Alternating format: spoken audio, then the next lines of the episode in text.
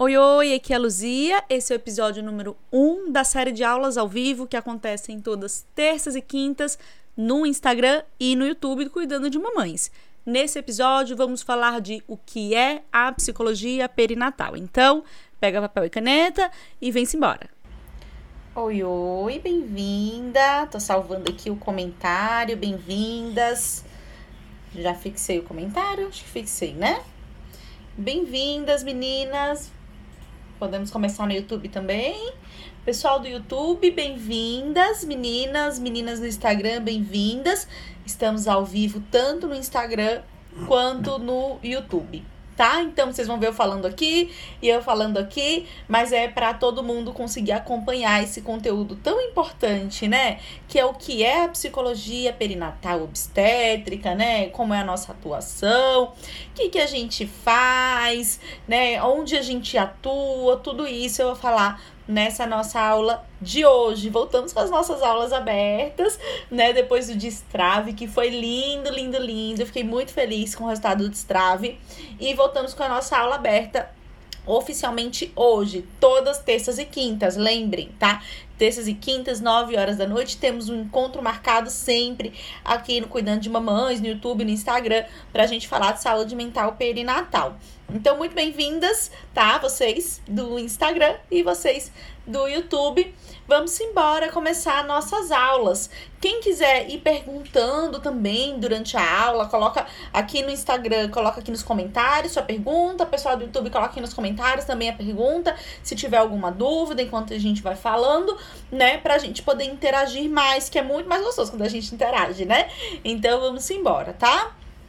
Gente, por que eu decidi falar o que é a psicologia perinatal? Se eu falo tanto dos temas de dentro da psicologia perinatal, né? Então, assim, no dia a dia, vocês podem ver que eu trago temas mais profundos, né? Ah, então eu falo de luto, eu falo de coisas mais intensas muitas vezes por aqui.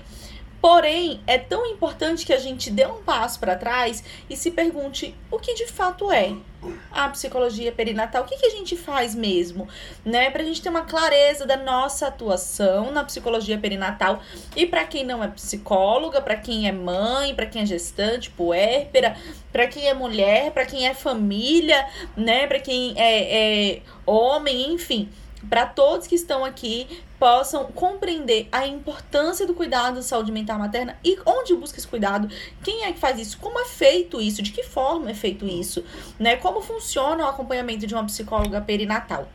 Então, resolvi começar por aqui nessa nossa primeira aula aberta pós-destrave, né? O que é a danada da psicologia perinatal e obstétrica? Tem diferença de uma de outra? Não tem? Enfim, tudo por aí. Então, bem-vindo quem tá chegando agora aqui no Instagram e aqui no YouTube. Estamos ao vivo nos dois lugares, tá? Gente, primeira coisa que eu queria trazer para vocês é a psicologia perinatal, ela não se resume a pré-natal psicológico tá? Então, a gente com com o, o, o pouco tempo, né, que foi passando dentro da, do conhecimento mais amplo dessa área, a gente foi associando muito a psicologia perinatal ou obstétrica, vamos usar os dois termos aqui, ao pré-natal psicológico. E na verdade, o pré-natal psicológico é uma forma de atuação de uma psicóloga obstétrica, de uma psicóloga perinatal. Não se resume ao pré-natal psicológico, apesar de o pré-natal psicológico ser uma ferramenta, né, uma forma de atuação muito válida e necessária da gente. Por que eu tô trazendo isso? Porque a, é natural que até as profissionais associem. Psicóloga perinatal é aquela que faz pré-natal psicológico. E nem toda psicóloga perinatal faz pré-natal psicológico, tá? E também não se resume a isso, apesar de ser uma atuação maravilhosa. E eu, por exemplo, faço pré-natal psicológico, tá? No consultório individual, né? Individual, quando eu digo é mulher, é casal, enfim. Então, por que a gente tem que pensar isso? Tem aquela psicóloga perinatal que ela atua dentro do hospital. Tem aquela psicóloga perinatal que ela só atende o puerpério. Tem aquela psicóloga perinatal que, é, por exemplo, atua só com parto. Então, temos uma, uma amplitude muito grande dentro da psicologia perinatal, tá? Uma dessas coisas é o pré-natal psicológico. Então, Vamos começar a desassociar a psicologia perinatal só com o pré-natal psicológico. Tem a psicóloga perinatal que ela faz tudo isso. Então, eu sou uma psicóloga perinatal, por exemplo, que eu faço pré-natal psicológico, que eu atendo parto, atendo puerpério e que eu também atendo luto, infertilidade, né? E acompanho a paciente no hospital se for necessário poxa, eu tô ali em quase todas as frentes da psicologia perinatal, mas nem sempre é assim. Tem gente que vai fazer um e não vai fazer outro, e isso é totalmente normal. A psicologia perinatal e obstétrica é a área da psicologia, que é uma ciência, tá, gente? A psicologia é uma ciência, né? A gente tem que lembrar isso até para os profissionais, muitas vezes. Então, é a área da psicologia que estuda e atua ali com ciclo gravídico puerperal. Na verdade, não só com ciclo gravídico puerperal, mas com todo o entorno desse nascimento. E significa que a mulher que está tentando engravidar, por exemplo, ela não está no ciclo gravídico puerperal, porque ela não, não tá na gestação, não está no parto, ela não é gestante, ela não é parturiente, ela não é puérpera. Porém, a gente atua com com os casos dela, como por exemplo esse tipo de caso, tá? Que é infertilidade. Então a gente precisa compreender que é a área da psicologia, assim como existem outras áreas, por exemplo, a psicologia é, escolar, psicologia uh, hospitalar, psicologia uh, organizacional, né? Então, é a área da psicologia que vai atuar ali com a mulher, com casais, com famílias que vivem ali é um momento relacionado à chegada de um filho, tá? Tanto da tentativa quanto depois da gestação ou durante um luto. Hum, a Natália perguntou se a cliente pode não ter feito o pré-natal psicológico e querer apenas o acompanhamento do parto. Natália, primeiro, boa noite, meninas. Mayara já estava aguardando, né? Boa noite, boa noite, boa noite, meninas. Que legal, pessoal do YouTube. Tô aqui falando com o pessoal do YouTube, tá? Quem tá entrando no Instagram deve estar tá achando que eu olhando para baixo, né? Que eu fiquei doida. Não. Tô vendo o pessoal do YouTube aqui. É, Natália, sim, pode, tá? Porque nós, de qualquer forma, estamos. Nós, de qualquer forma, estamos ali. É, com a nossa expertise de saúde mental, pre, é, atuando em crises, atuando, por exemplo, vou te dar um exemplo claro. A mulher, ela não fez pré-natal psicológico com você, e aí ela começou a ter muito medo do parto, muito, muito medo do parto, antes do parto, começou, né, começou a, a sonhar com isso, a ter medo, a querer desistir, meu Deus, e agora? Não consigo. E aí ela procurou uma psicóloga. Luzia, mas eu não fiz o pré-natal psicológico dela, eu vou? Vai, tá? É melhor, e aí aqui, ó, né? Vocês estão de papel e caneta? Espero que estejam, viu? Então, é melhor que ela tenha o pré-natal psicológico. Então, eu sugiro sempre que a mulher tenha vivido o pré-natal psicológico com você, para você ter mais recursos para atuar com ela no parto. Mas já aconteceu da mulher chegar com 34 semanas, por exemplo, para mim, e falar: olha, eu queria fazer terapia, né? Às vezes não sabe o nome, ah, queria fazer terapia e tal. E com 35 semanas tem um parto prematuro. Ela não fez pré-natal psicológico comigo mas eu acompanhei o parto, tá? Então, caso de luto, ou então não tem nada, nenhum problema, Luzia, emocional, mas ela prefere uma psicóloga porque ela tem medo de ter uma crise, porque a gente tá ali mais atenta a algumas outras coisas, a questões psicológicas, né? A gente tá ali conseguindo dar o apoio psicológico pro acompanhante ou pra acompanhante, pra família que tá lá fora. Então eu sempre explico pra minha paciente assim: Olha, olha como a psicologia perinatal é rica, gente. A gente atua numa rede, né? É, girigobelli. Eu já vou te responder, tá? Então, Olha só, a gente atua com a rede. Eu acompanho essa mulher, mas eu vou lá e dou suporte para a família que tá lá fora, enfim, tá? Então a gente pode sim acompanhar o parto. O indicado é que tenha o pré-natal psicológico, para a gente ter mais recursos. Quanto mais recursos eu tenho trabalhados ao longo do tempo com essa mulher, melhor a nossa atuação, tá bom? Mas a gente tem um olhar da psicologia de qualquer jeito, em qualquer lugar, né? Se, se na sua cidade, né? Com a minha crença agora, Deus livre, é, tem uma situação de crise, desaba um morro, são psicólogos que vão, psicólogos que nunca viram essa pessoa, mas os psicólogos vão lá atuar em, nessa situação. Então, vamos pensar que pode ser ali, né, é, um, o, o, nosso olhar que é diferenciado. Por que a gente iria se a gente não conhece, né? Mas, se você atua no hospital, por exemplo, você pode nunca ter visto essa mulher na vida, tá? A pergunta aqui no Instagram. Posso trabalhar como psicóloga perinatal em um parto e ter um curso de doula também?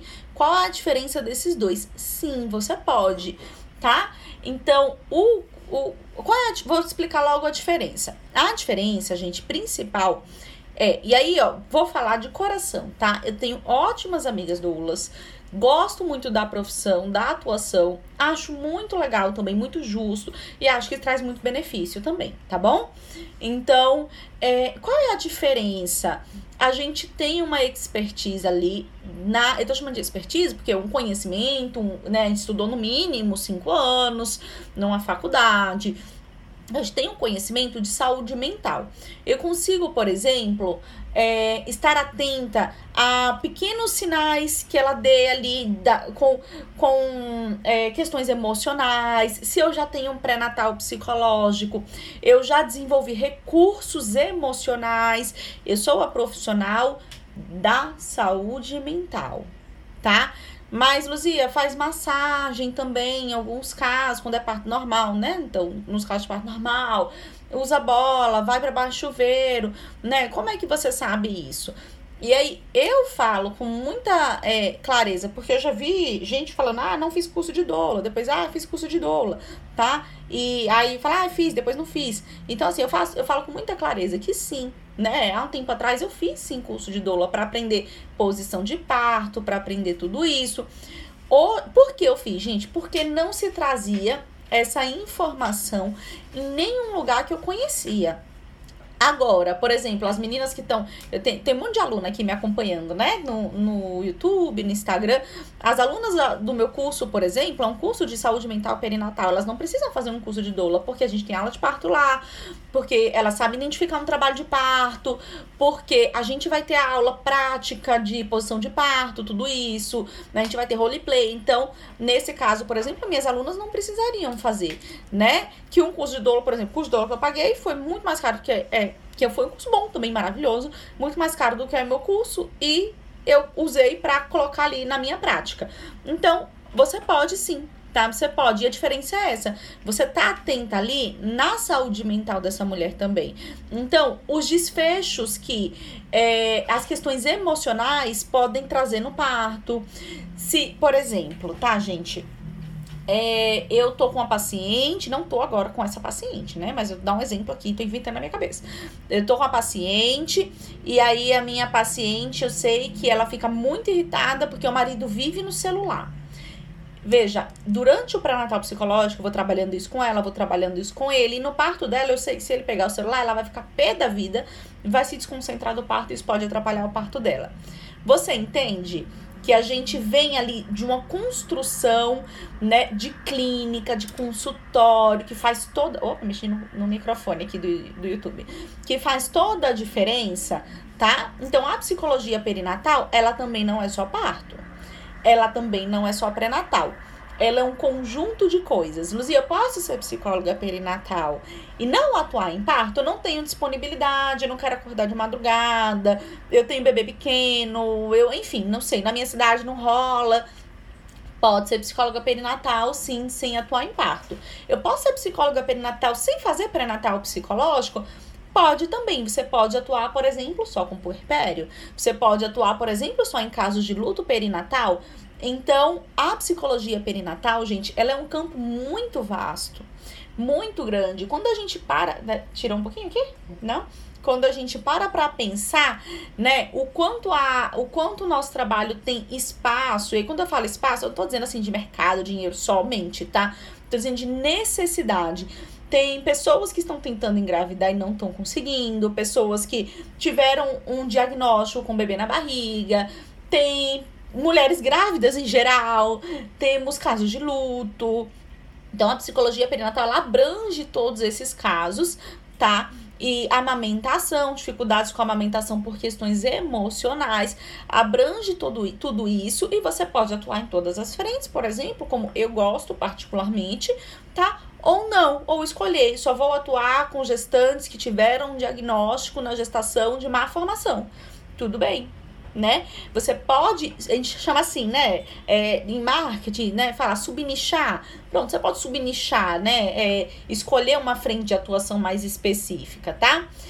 E por que a gente faz isso? Por que a gente cuida dessas mulheres? Vocês sabem? Vocês que estão aqui, vocês conseguem pensar, me dizer assim, por que a psicologia perinatal existe?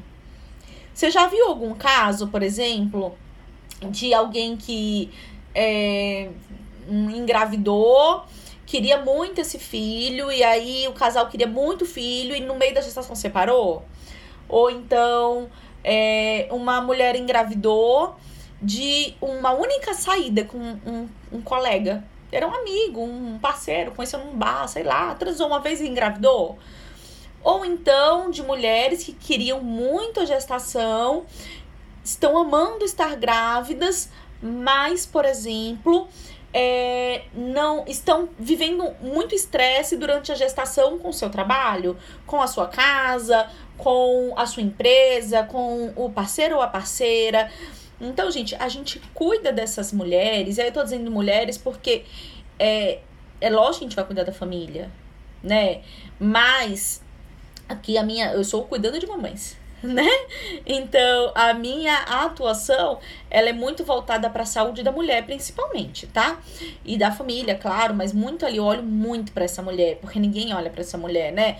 Então, a nossa atuação, ela é muito preventiva, ela é muito de promoção de saúde. Vocês vão ver muito falando da psicologia perinatal, obstétrica por aí, né, é, de uma forma, por exemplo, ah, e a gente é, faz, sei lá, atua só, é, atua mais em caso de depressão, ai, tem muita ansiedade, tem, tem, é verdade, mas a gente atua muito também com a promoção da saúde dessa gestante, porque lá na frente, daqui a dois anos, por exemplo, ela vai falar assim, poxa, como foi bom eu ter cuidado da minha saúde, ter feito decisões conscientes. Então a gente cuida, a psicologia perinatal ela existe para cuidar dessa mulher e dessas famílias, né, como promoção de saúde, né, preventiva, tá? E também ali, né, na pós-venção, vamos dizer, se já tem um diagnóstico, se já tem alguma questão instalada.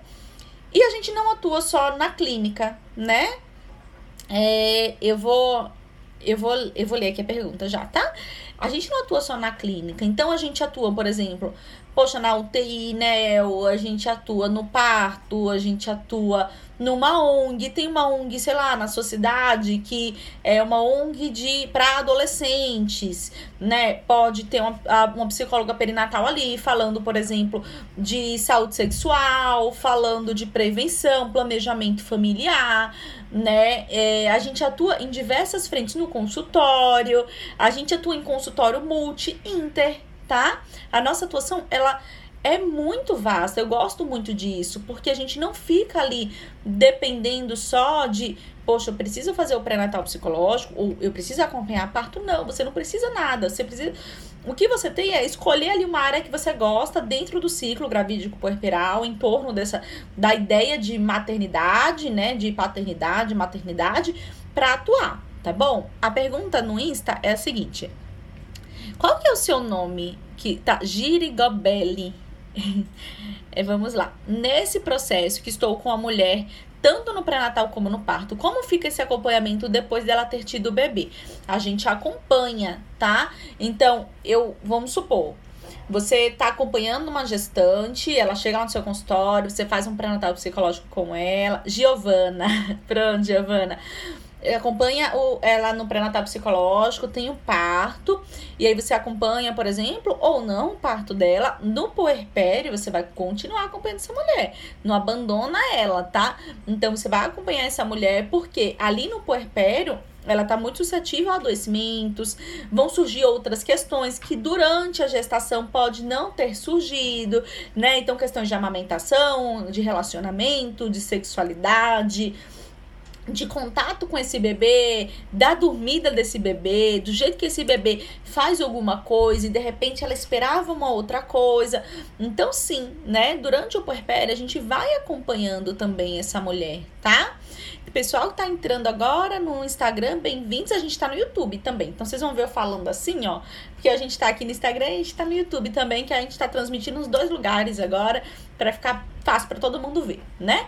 Então, a gente vai acompanhar também essa mulher no puerpério, porque é um momento muito delicado, né? De surgimento de, de psicopatologias, ou mesmo sem surgimento nenhum de psicopatologia, mas essa mulher precisa de uma, vamos dizer, de um apoio emocional, né? De uma construção ali desse processo do início da maternidade de uma forma mais consciente. Então, nosso trabalho vem muito também para conscientizar, para ajudar ela a tomar as decisões de uma forma mais clara, a enxergar de uma forma mais clara o que está vivendo, porque às vezes, né, a mulher não tem nenhum tipo de psicopatologia, mas ela está vivendo esse puerpério e vendo tudo muito grande, tudo muito intenso, e aí em terapia a gente consegue, vamos dizer, dar tamanho real para as coisas, a gente consegue compreender cada fase, né? Então, sim, no puerpério a gente acompanha essa mulher, tá bom, Giovana? E aí a pessoa, vamos supor, tá gestante, ela vai ter o seu acompanhamento e vamos supor que ela não volte no puerpério, que ela não queira. Não, acho que eu tô bem, tá tudo bem, tá tudo ótimo, tudo lindo, meu bebê é maravilhoso, tudo certo. Tá tudo bem também, tá? A gente não força essas pessoas a voltar para terapia, porque terapia também não é para ser eterna, né? melhor que ela venha, porque é um momento delicado, a gente mantém contato e tudo isso, mas às vezes acontece dela não vir por algum motivo pessoal e tá tudo bem também, tá, gente?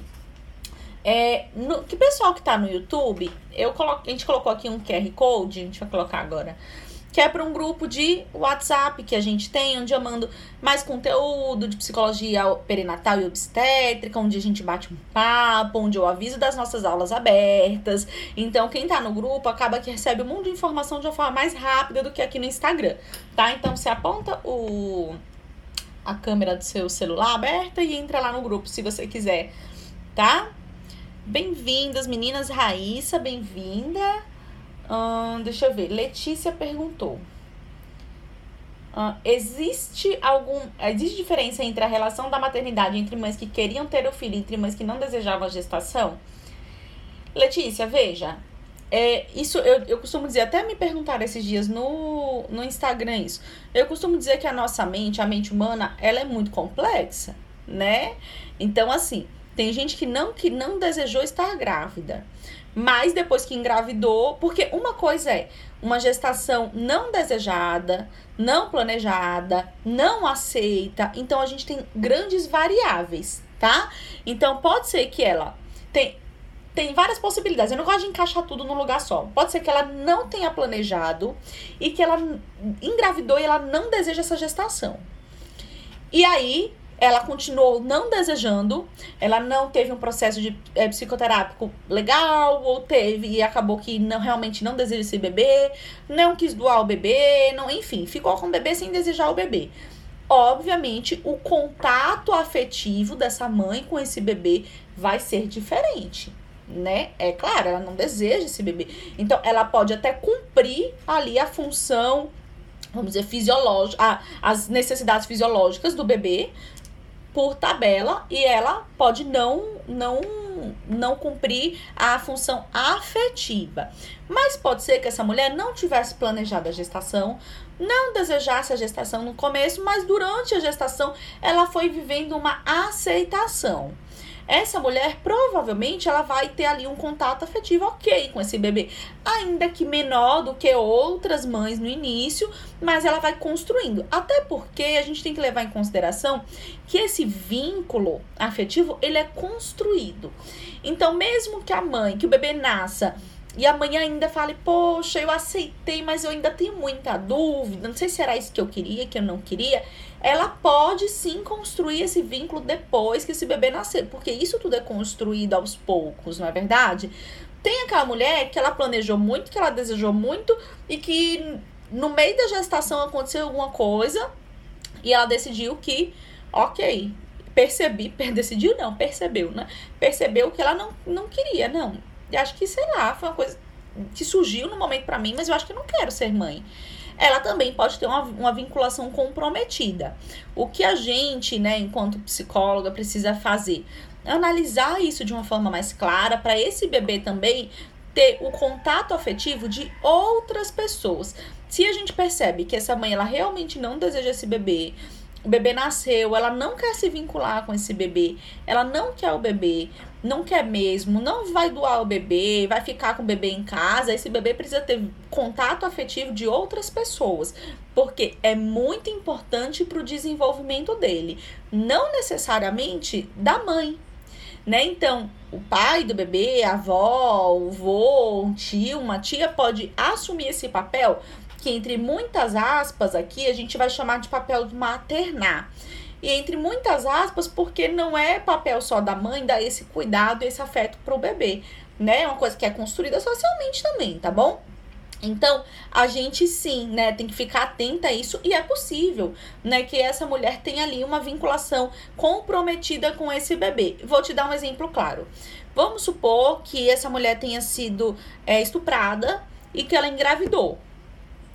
E aí ela fala: Eu não quero esse bebê. Eu não quero, mas eu engravidei, eu não vou, né? Ela tem o direito legalmente de abortar, se for um estupro, eu não vou abortar, porque eu tenho uma religião que, sei lá, né, eu acredito em alguma coisa, ou é, a minha religião diz que isso não pode, ou eu não tenho coragem por algum motivo, sei lá, enfim, não interessa, tá bom? E aí ela foi estuprada, manteve o bebê na barriga, ela não vai botar para doação, né, que também é um direito dela, tá? E vai ficar com esse bebê em casa.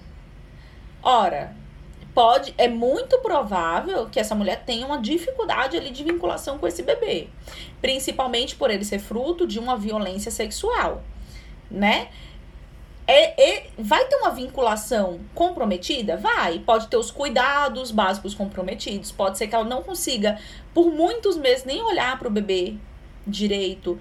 Por quê, gente? Porque esse bebê veio ali de uma violência, né? Tá, o microfone tá direitinho? Acho que eu bati, né? É, a gente que tá no Instagram, foi aqui no YouTube, o negócio tá tudo certo aqui com a gente. Então, é, pode acontecer sim dela não conseguir nem olhar para esse bebê. O que a gente precisa? Ajudar, né, na construção de uma rede de apoio para que esse bebê tenha os cuidados dele, tanto fisiológicos básicos, quanto afetivos, que é importantíssimo para o bom desenvolvimento dele, para que ele tenha os estímulos, porque sim, né, quando ele não tem os estímulos adequados, ele pode ter até um atraso no desenvolvimento, para que ele consiga se desenvolver bem, respeitando também o direito dessa mulher, tá bom? E também vamos deixar claro para ela que ela pode, por exemplo, não ficar com o bebê se ela não quiser, né? Não, não é obrigada, tá? Isso é uma coisa importante da gente saber. Hum. Mas o que, que eu quero trazer para vocês? É, não existe. Vocês vão ver muitas coisas por aí é, dando receitas prontas de bolo, do tipo: ah, se a mulher não desejou, não deseja o bebê, então vai ser assim, vai ser assim, vai ser assim. E na psicologia perinatal, né, na psicologia obstétrica, eu digo assim que a gente se surpreende milhões de vezes. Então a gente vê casais, por exemplo, aí vou usar ah, mulher e homem, mas, gente, pode ser mulher, mulher, homem, homem, enfim, né? Toda a diversidade que a gente tem, tá? A gente vê casais, por exemplo, que o parceiro não tá nem aí, não quis ter filha, a mulher engravidou, ele nunca fez nada, nunca fez questão de nada, e depois do parto as coisas funcionarem. Assim como o contrário, é, casais que são super amigos, super unidos, parceiros, quando o bebê nasce, o parceiro não dá suporte nenhum, não se vincular bem com o bebê, não querer brincar, não querer fazer nada. Então, a gente se surpreende na psicologia perinatal, na psicologia obstétrica, e a gente tem que saber que não existe uma só possibilidade, existem diversas possibilidades. E a gente vai acompanhando as nossas famílias, as famílias que a gente, né, tá trabalhando, as, as mulheres que a gente tá trabalhando, a gente vai acompanhando para saber qual é o direcionamento que está tomando para a gente fazer a intervenção correta, tá? Isso é muito importante da gente saber. Tem mais dúvidas aí? Não? Então, gente, o que é mais uma coisa assim, né, que eu preciso trazer para vocês. É, a gente não vai atuar só de, vamos dizer assim, só na gestação ou só no puerpério. A gente vai ter ali várias frentes, né? Como eu falei, você pode escolher uma, mas você pode atuar em várias. E uma coisa muito importante da gente trabalhar também é o psicodiagnóstico. Dentro da perinatalidade, dentro da psicologia obstétrica, é muito comum, eu arrisco dizer até que mais, em muita, mais do que em muitas outras áreas, é muito comum que a gente precise ter um contato muito maior com os psicodiagnósticos, né? Então a gente precisa ter parceria, né, com os psiquiatras. Quando eu digo parceria, não é troca-troca de indicação, mas psiquiatra que a gente confie.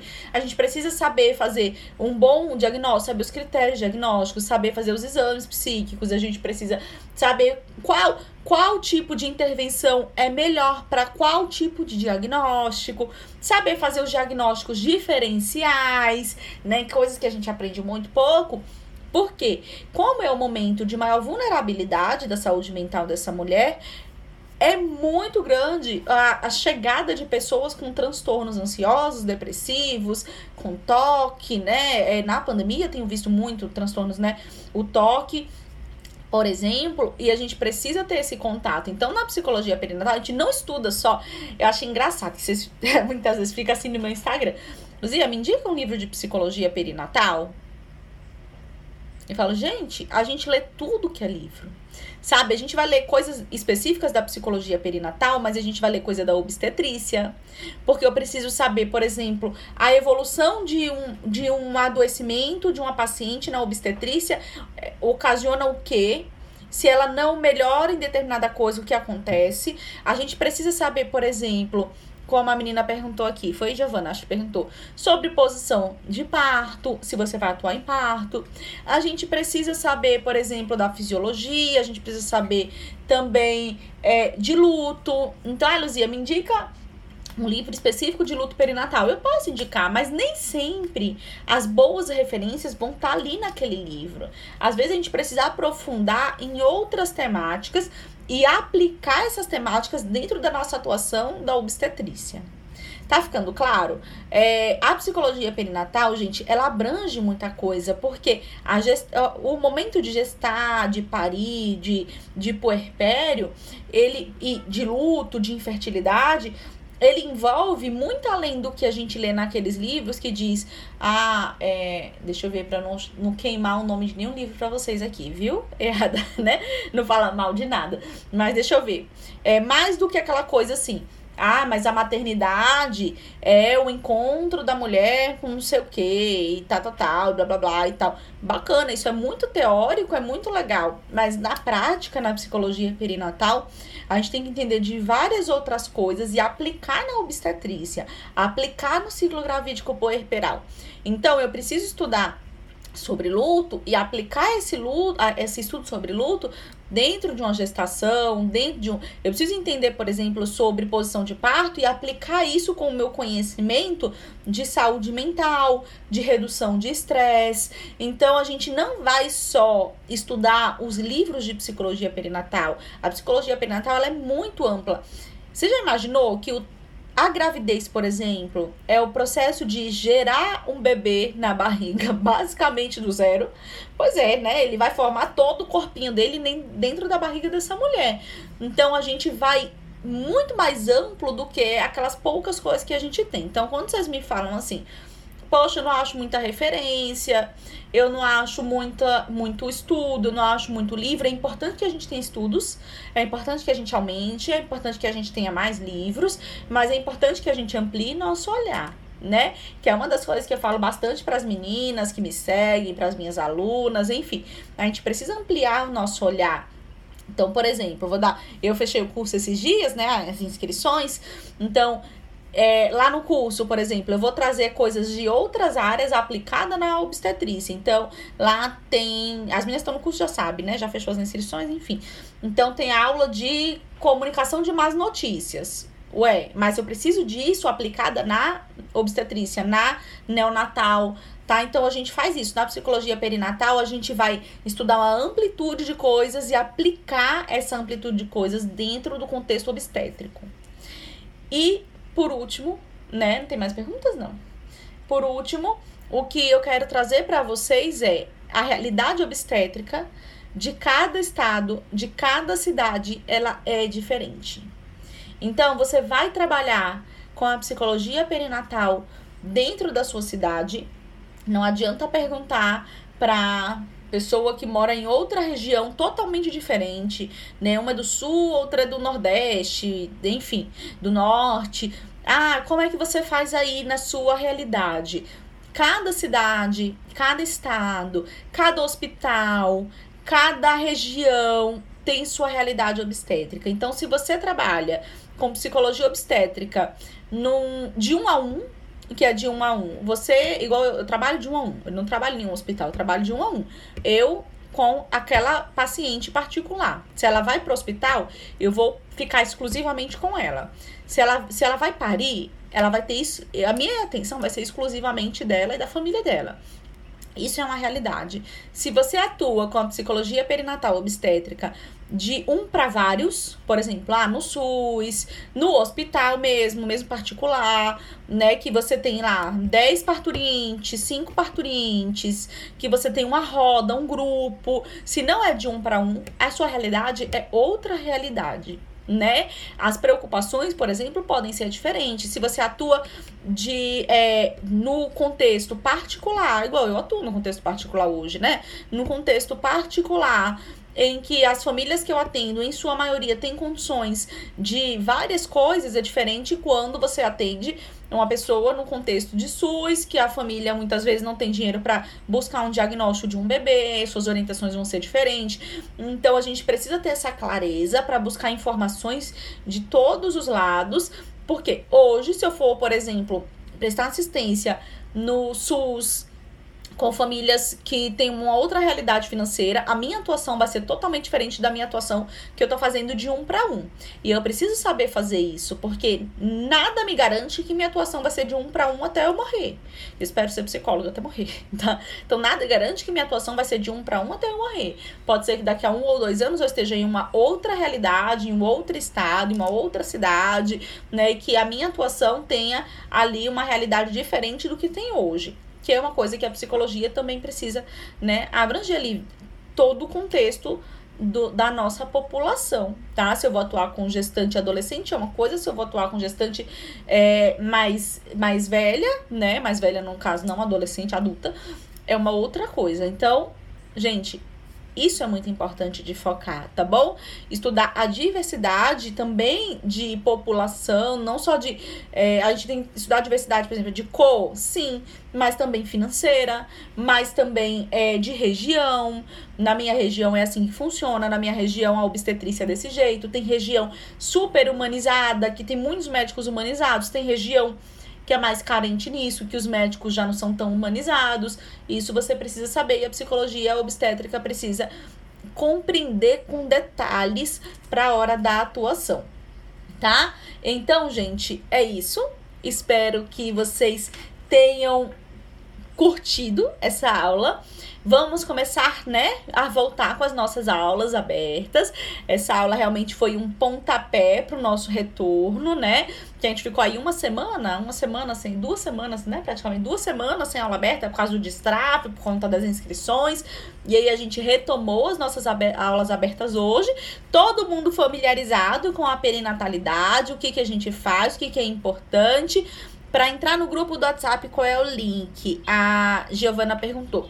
Giovana, vou colocar uma. Assim que acabar essa aula, eu coloco uma rasta para cima aqui no meu history pro grupo do WhatsApp, tá bom? Ele, todas acadêmicas de psicologia ou psicólogas são bem-vindas. Eu não sou psicóloga, sou de uma outra área. Posso entrar no grupo. O grupo ele é muito voltado para psicóloga e acadêmica de psicologia realmente, tá? Então todas acadêmicas e psicólogas são bem-vindas no grupo. Pessoal que tá no YouTube tem um QR Code e no Instagram, vou colocar uma arrasta para cima. Meninas, é isso. Muito bem-vindas novamente às nossas aulas abertas. Façam-me um favor, convidem suas amigas, né?